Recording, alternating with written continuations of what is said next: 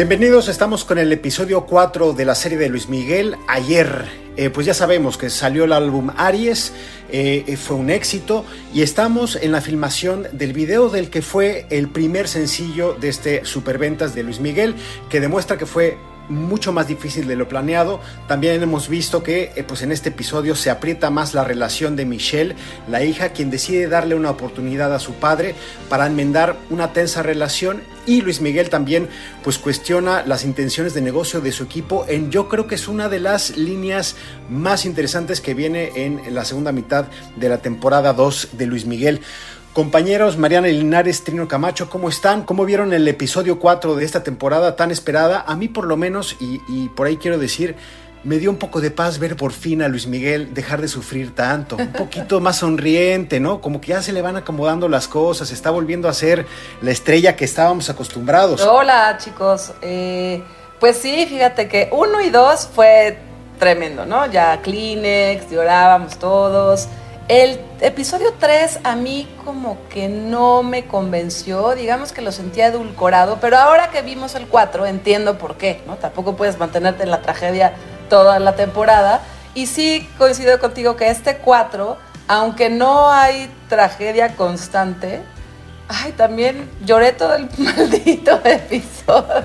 O sea, lo tuyo va a ser llorar con Luis Miguel, Mariana. ¿Qué onda? Creo que es parte del melodrama también de los 90, ¿no? Este, las telenovelas. Ahí siempre queda un gen que no murió del todo. Y pues sí, sí, este es un episodio que te lleva a recordar los videos, cómo se hacían, pero también eh, tiene, tiene como, como ya vimos en los tres episodios, episodios anteriores, dos líneas de tiempo en la historia con su hija, como decía CLP, que muestra cuando, por un lado, Luis Miguel decide de chiquita como que regresar a, ay, como que intentar hacer algo, y luego seguimos en esta otra línea del tiempo cuando ella ya es más grande, y como que los dos se quieren acercar, ¿no? Pero parece que el contexto en cualquiera de los momentos, hoy no los dejan, no los dejan.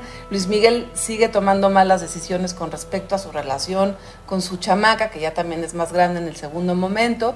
Y también una línea argumental en este episodio 4 que, me parece que le, que le dan al clavo, que sería como el tema de la paternidad, ¿no? O las paternidades, o qué fregado se hace cuando uno es papá y cuando uno pierde un papá, porque vemos todo el tiempo en distintos personajes como esta relación distinta, ¿no? Hugo con Luis Miguel, Luis Miguel con su hija, Luis Miguel con sus hermanos, eh, van y vienen, y podríamos llamarle en vez de episodio 4, eh, que se llama ayer, podríamos llamarle ser papá o papá soltero podría ser. Yo también pensé todo, dije, esto se está convirtiendo en papá soltero, ¿no? Es papá soltero. Sí, sin, el suéter de rombos de César Costa, pero, pero sí.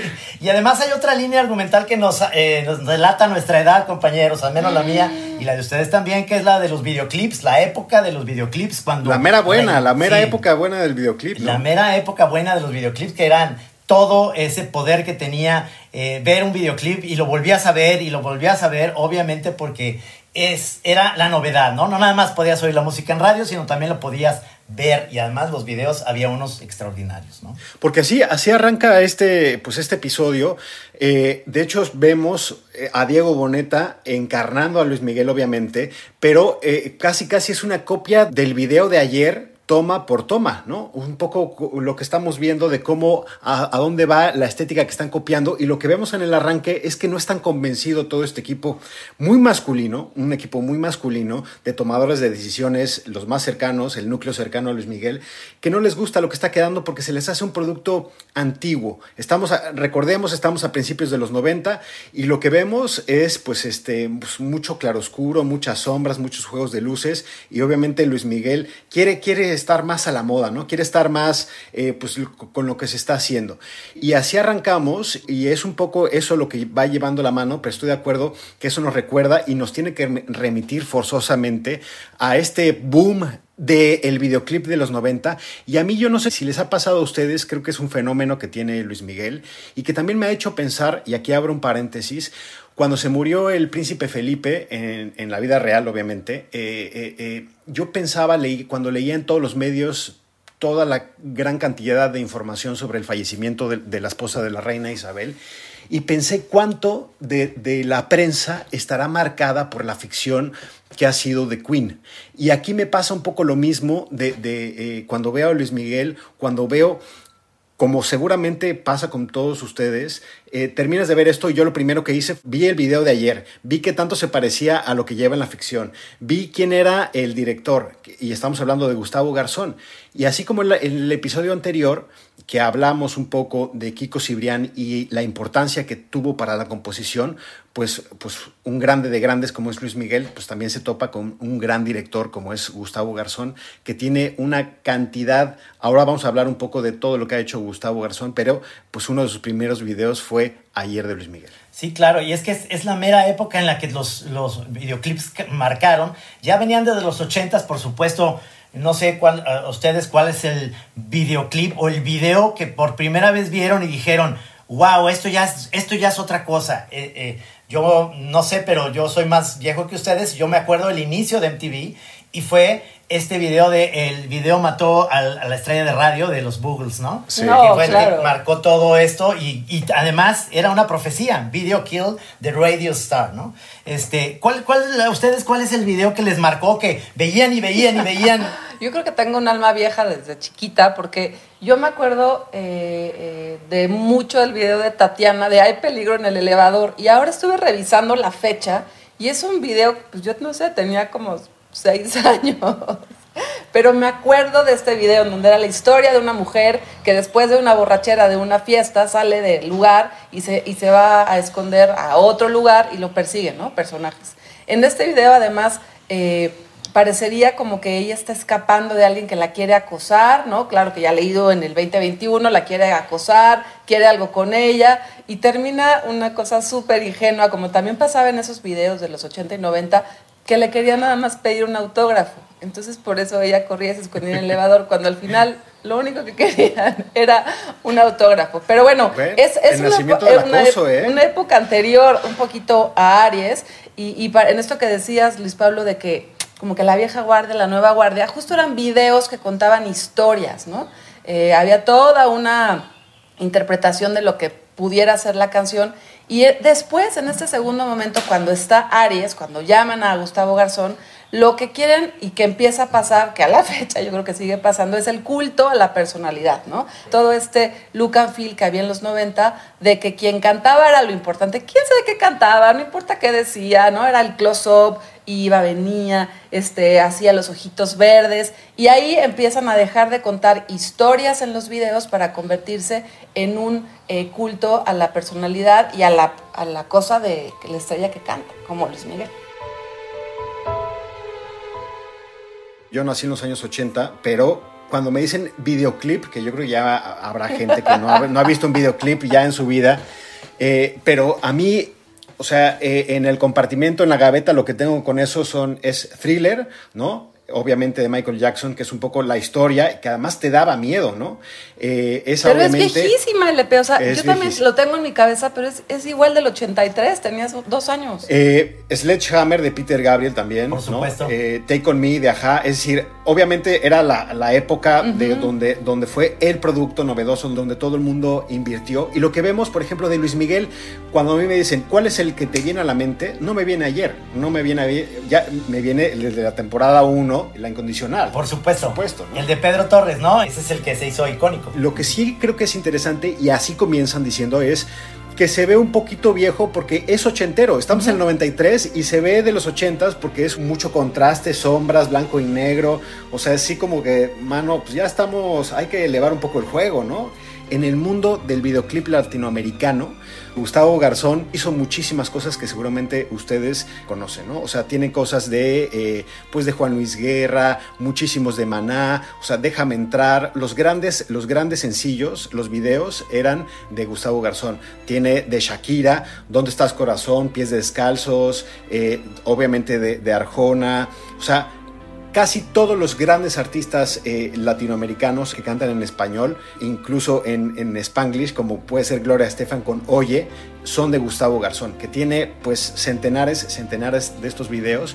Y el único que hizo con Luis Miguel fue ayer. Así que es interesante, es interesante pues el granito que, de arena que puso, aunque pues no en el cuerpo de, de, de obra visual de Luis Miguel no es, no es lo más conocido. Ayer sí fue un exitazo, exitazo. Y no sé si les ha pasado últimamente en conversaciones alrededor de la serie que, que ya no sabes cuál es así en la conversación, pues, la verdad o lo que estás usando de la serie, o ahora que dices con Gustavo Garzón, estuve yo platicando con unos amigos el fin de semana y decía, no, es que ese güey era un chingón, no es que todavía, ya toda una eh, imaginario colectivo de lo que era ese director y cuando, claro, nos pusimos a investigar, como bien dices tú, pues nada más dirigió uno de Luis Miguel. Y siento, a mí me pasa eso constantemente cuando tengo estas conversaciones como cuál es la ficción, cuál es la verdad, cuál era el, dato duro, todo el mundo va a su, a su celular a revisar si lo que está pasando en la serie. Y luego ahora, pues me preguntan a mí como que si yo supiera, porque estaba, estuviera en la mesa de escritores, lo, cual no estoy en la mesa de escritores, pero como que está pasando este diálogo todo el tiempo de la ficción y, y lo que están poniendo en la serie, como en este caso del video. Y la responsabilidad que hay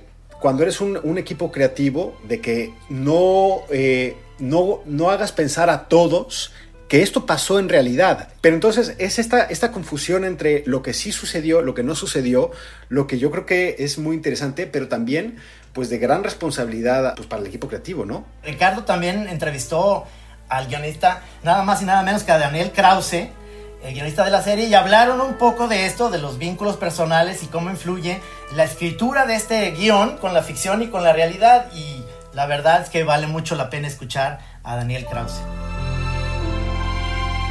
Nada que ver. Daniel Krause, guionista. La única manera de escribir a alguien así de famoso, cuya experiencia vital es tan increíblemente diferente a la mía. No tenemos nada en común.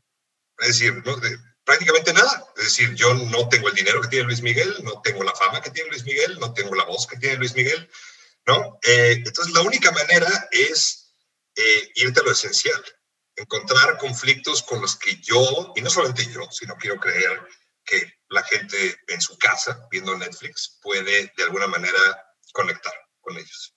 Eh, y eso sí, son los conflictos de cosas de, o sea, pueden ser conflictos de la fama y demás, pero, pero, pero yo pensaba, escribiéndolo, ¿no? Eh, pensaba mucho en, eh, por momentos en mí, en problemas de mi vida, Ricardo. ¿Me explico? En cómo mi trabajo a veces... El, eh, mi trabajo en Luis Miguel la serie, por momentos me impedía, por ejemplo, estar el tiempo que yo quería estar con mi hija, que, eh, es una niña chiquita como, como Michelle en la línea del pasado. Y me parece que encontrar esos vínculos, por más chiquitos que sean, a mí por lo menos como escritor me ayudaban a conectar, a conectar con el personaje, por más enorme que fuera el personaje distinto a mí.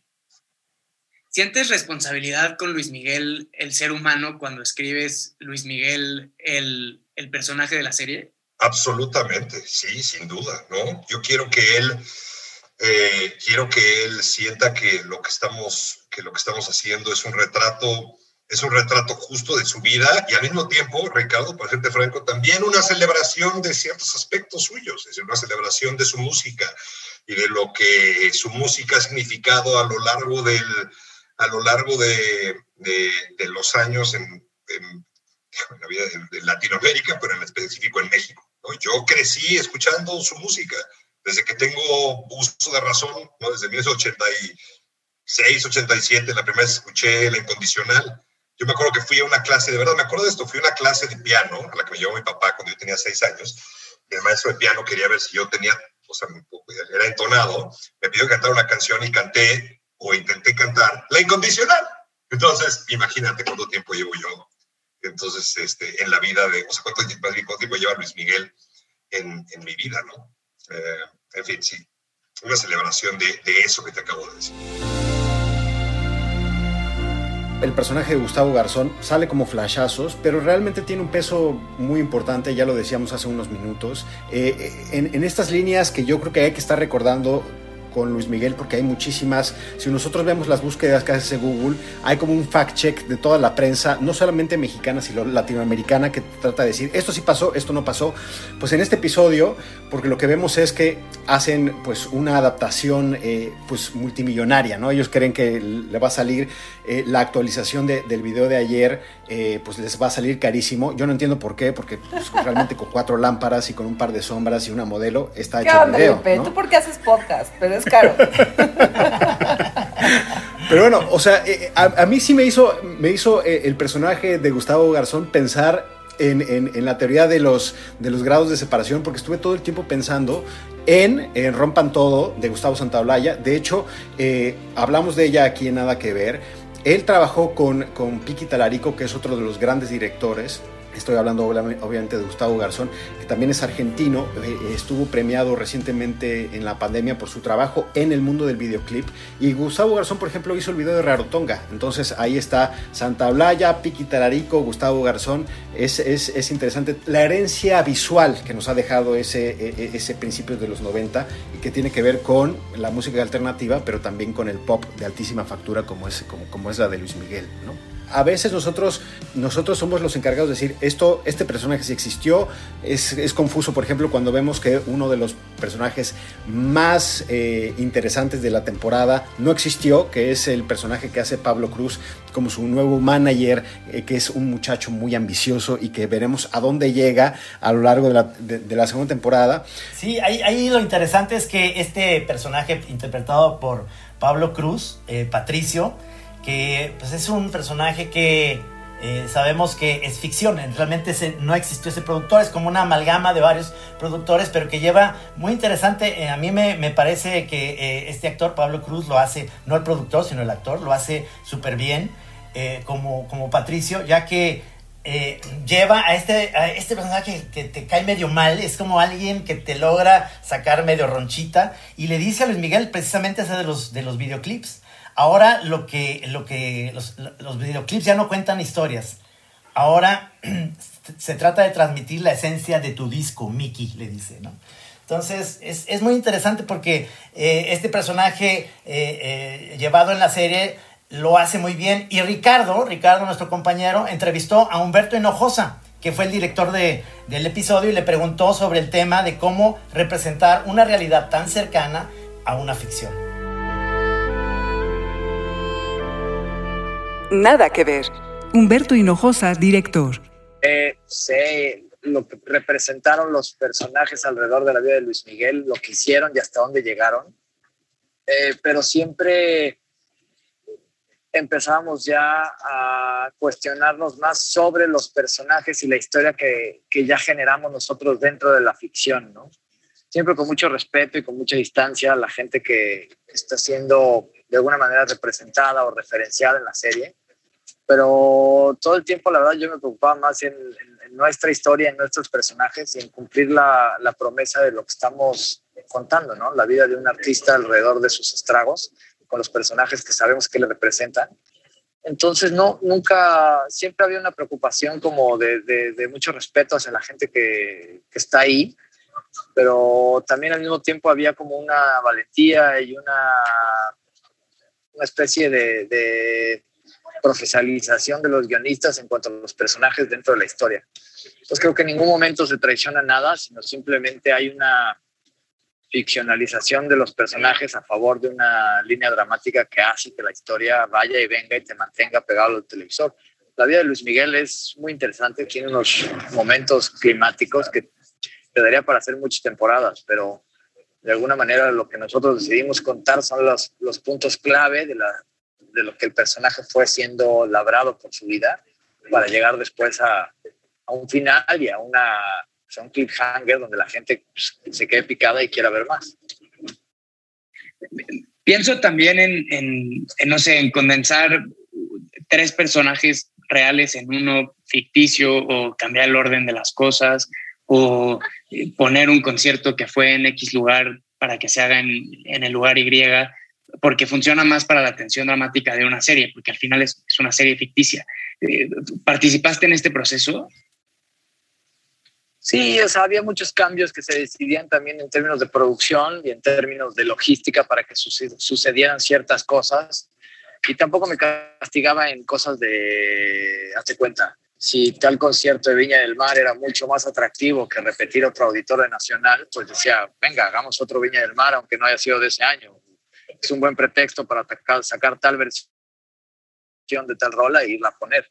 O sea, vaya, eh, eh, eh, el chiste es poder tomar lo mejor de los dos mundos, tanto el de la realidad como el de la ficción, para poder hacer la serie más brillante. eh, no, no ah, ah, vaya, había una mesura todo el tiempo, más bien en una cuestión de respeto y no en estructura ni de logística de si tal año fue en tal concierto tal cosa sucedió en tal cosa. Eso, la verdad, nunca nos, nos preocupó porque sabemos que pues, hay, un, hay un fan base muy claro de que presumimos que sentir qué es lo que la gente quiere ver y entonces más bien eso es lo que buscamos. Y en cuanto a los personajes, que si varias líneas a varios personajes son uno, ¿no? Yo creo que, vaya, es, es, es lo que representaron ciertas etapas de su vida con ciertos integrantes de y las decisiones que él tomó alrededor de su carrera. En los documentos que yo iba leyendo, en los guiones, más bien me iba enamorando de los personajes y los íbamos labrando todos. si me lo permiten, a mí es de las cosas más interesantes y que creo que puede dar de sí y me gustaría que se resolviera en los próximos, en los próximos episodios. A ver. Porque si se acuerdan, se acuerdan del, arranque, que es eh, pues el concierto en Perú, eh, que forzaron a Luis Miguel a que se lo dieran, lo metieron ahí entre fechas, cuando tendrían que estar todo el mundo de vacaciones y descansando. Y ahí hubo una especie como de medio tranza de eh, pues el, el, el, el manager Em, bueno, el chofer que después es el tour manager, ¿no? Que se llama José Pérez, ¿no? Porque lo involucra un poquito también a Mauricio Ambrosi. A Mauricio Ambrosi. Y se da licencia ese también porque es un personajazo, ¿no? Entre malo, vengador. Es un personaje. Ahí, ahí vamos viendo que va creciendo. porque ahora en estos en este flashback lo vemos que estaba empujando una cosa de prop en el set de, ayer, ¿no? Lo que se estrenó. Y, y, y, entonces como que ahí, pero pues le, chingaron una lanita a Luis Miguel, ¿no? O sea, le sacaron eso en el, episodio 1 y como que no había pasado nada. Y en el 4, y pues ya vimos que les cayó una auditoría y hay una, ahí hay una contable que está, le está haciendo los números a Luis Miguel, que eso tiene alerta a Mauricio Ambrosi y a José Pérez, porque pues Luis Miguel ahora sí ha decidido eh, hacer el viñedo, pero pues tiene que ver si le salen las cuentas, ¿no? Entonces, a mí, a mí un poco lo de la historia del viñedo eh, la investigación, la auditoría a, estos trácalas, pues creo que puede dar de sí, no sé qué opinen. O sea, lo tuyo, lo tuyo no es lo musical, digamos, la otra parte. Pero está bien, porque hay para todos, para todas. Claro, y es interesante que sea eh, en esta línea argumental un viñedo que le interesa a Luis Miguel en Chile. Porque en esa época, y lo veo así en los noventas, no, México no pintaba todavía lo que es Valle de Guadalupe. Me da mucha tristeza que no haya. Cuando me pongo a pensar, digo, ¿por qué no, por qué no su, viñedo aquí? Pues porque todavía era una cosita de apenas naciendo acá el Valle de Guadalupe. Pero pues Chile, por supuesto, que tiene unos viñedos increíbles y unos vinos extraordinarios.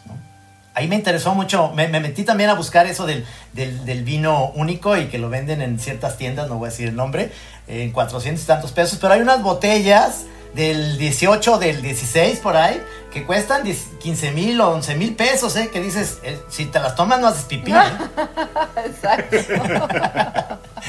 A mí esto del viñedo, yo dudaba, ¿eh? Dudaba de que si era cierto, parecía también una licencia eh, narrativa, porque carambas chihuahuas, o sea, este cuate, o sea, Luis Miguel, se vuelve a distraer, ¿no? Tiene la posibilidad de que su, de que su hija, que ya es grande, que ella misma le dice, órale jefe, ya, venga, ¿no? Intentémosle. Entonces se vuelve a distraer.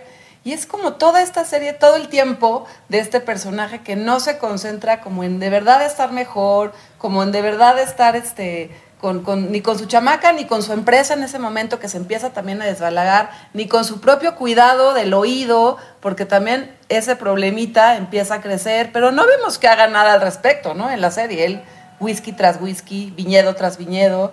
Eh, entonces, como que sentí que era un distractor, pero bueno, ahora nos enteramos que sí es verdad que este viñedo existe, existió, todavía puede uno comprar eh, esos vinos y que también habla de un personaje que le vale ya la realidad, ¿no? O sea, él está en la quiebra casi, pero va a comprar viñedos. O, no, porque, ¿sabes qué? Es, eso, eso sí es, un, es una vía de escape para él. Claro. Yo creo que eh, es, es, lo hemos visto, o sea, Luis Miguel lo hemos visto sufrir, nadie entendemos muy bien por qué, ¿no? O sea, si eh, viendo, viendo, viendo lo que está en pantalla, parece que lo tiene todo, pero él decide ser infeliz por una serie de razones que pues muy allá él.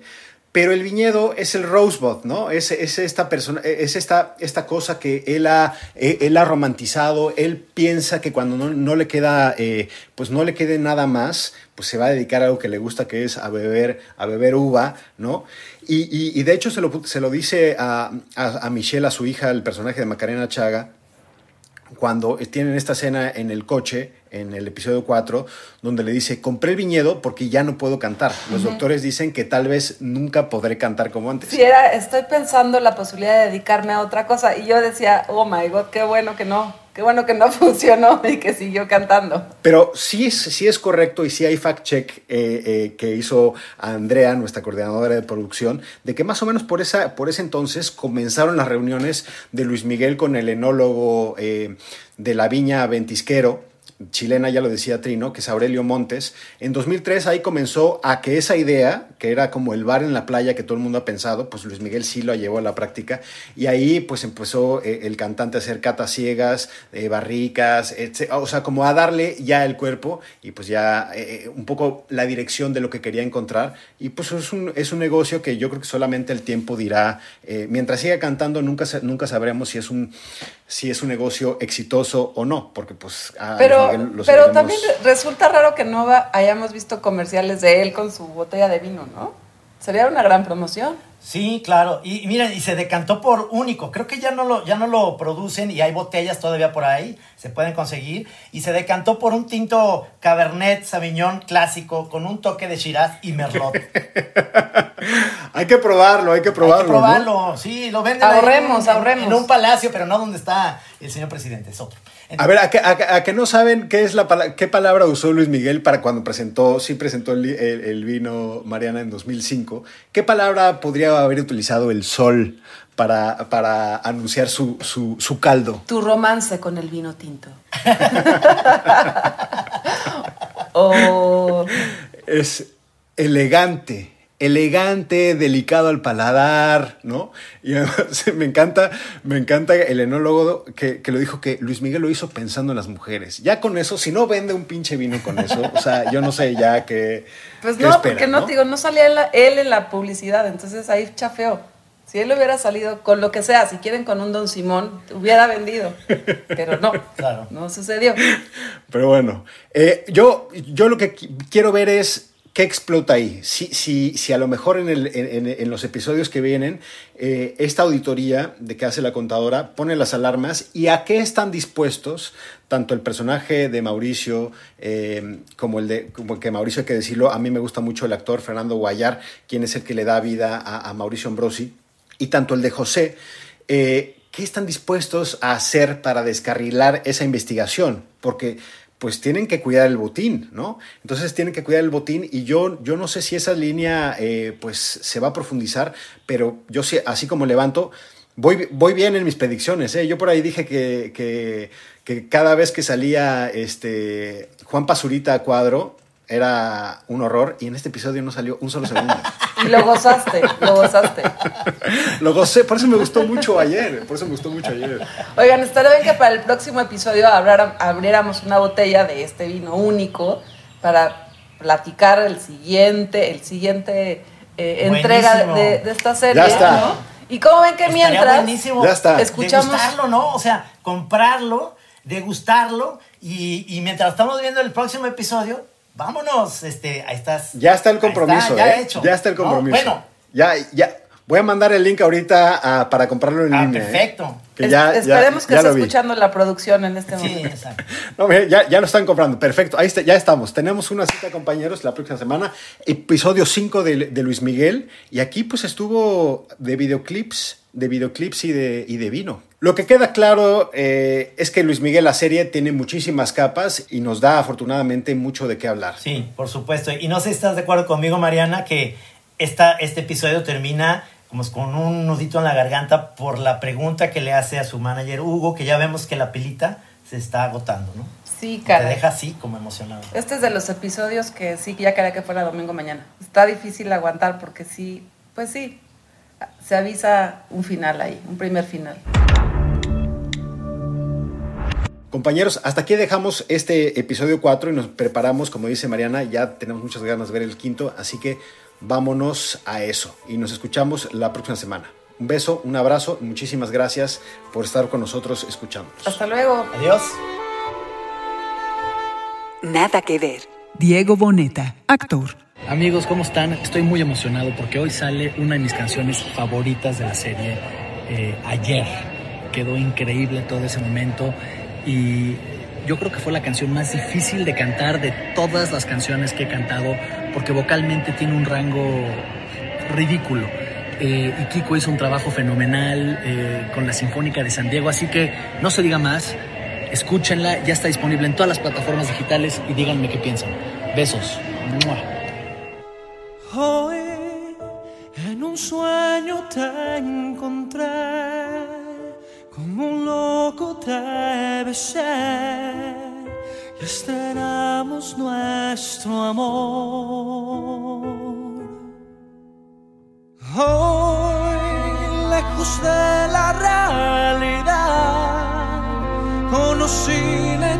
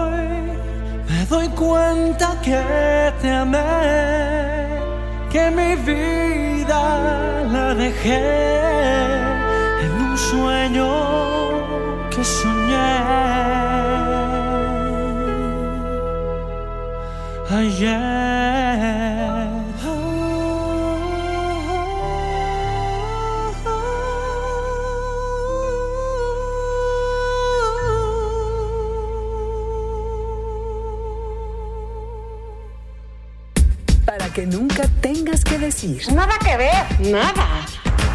Un podcast original de Netflix.